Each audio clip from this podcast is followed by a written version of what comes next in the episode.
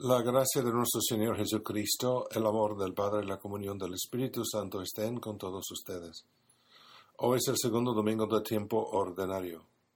Ese es Padre Stephen Reynolds, el párroco de la Iglesia Católica de St. Louis Within Seaton, Houston, Texas.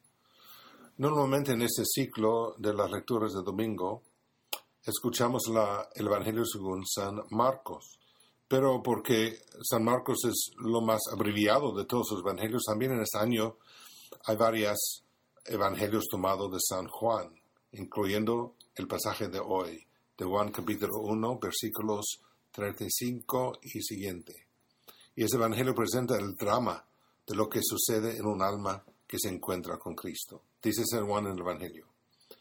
Juan el Bautista dijo, Este es el Cordero de Dios. Los dos discípulos, al oír esas palabras, siguieron a Jesús.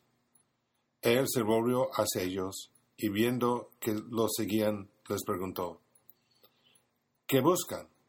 Ellos le contestaron, ¿dónde vives, rabí? Rabí significa maestro. Él les dijo, vengan a ver. Fueron pues, vieron dónde vivía y se quedaron con él ese día. Eran como las cuatro de la tarde.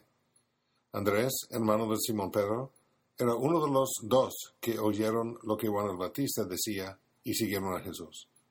El primero, a quien encontró Andrés, fue a su hermano Simón y le dijo, Hemos encontrado al Mesías. Pues en esta escena podemos ver que Andrés pasa por tres etapas distintas que los llevan a la fe. Primero curiosidad, después encuentro y finalmente discipulado. Andrés era de la zona del mar de Galilea, donde era pescador con Pedro su hermano, y de alguna manera no estamos seguros se había convertido en un seguidor de Juan Bautista, y a través de quien Andrés descubre a Jesús. Este es el Cordero de Dios, clama Juan, mientras Jesús pasa. Eso despierta la curiosidad de Andrés porque como un judío observante conocía el significado del Cordero Pascual. Su curiosidad lleva a Andrés a seguir a Jesús. Y Jesús, por su parte, reconoce la curiosidad de Andrés y trata de elevarla a algo más alto, porque la curiosidad se puede desviar hacia los lujuriosos o hacia cosas que no son de nuestra, nuestra uh, incumbencia. Jesús quiere purificar y elevar la curiosidad de Andrés.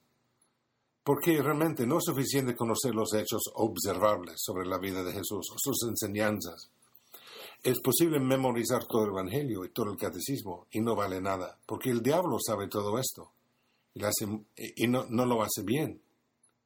Pues para ser útil, la curiosidad debe dirigirse a algo más profundo que la familiaridad superficial con una persona o idea. ¿Y cómo eleva Jesús la curiosidad de Andrés? Pues dice el Evangelio, Jesús, le pregunta, ¿qué buscan? Ellos le contestaron, ¿dónde vives, rabí?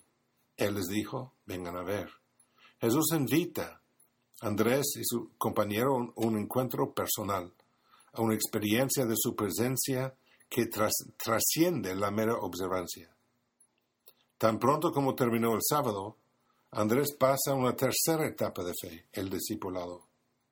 Después de haber encontrado a Jesús, Andrés no pierde tiempo en compartir la buena nueva que ha recibido. Hemos encontrado el Mesías, le dice a San Pedro su, Simón Pedro su, su hermano. El movimiento a través de esas etapas de fe no es automático. Es posible vivir toda la vida a nivel de la curiosidad. Y por eso hoy la pregunta está dirigida a ustedes y a mí. Es simplemente ¿seguiremos a Jesús desde la distancia o acercarnos más y más para leccionar una aventura de acercarnos. Oremos por la gracia de invitar a Andrés, para que nunca tengamos miedo de acercarnos a Jesús cada día. Dios os bendiga.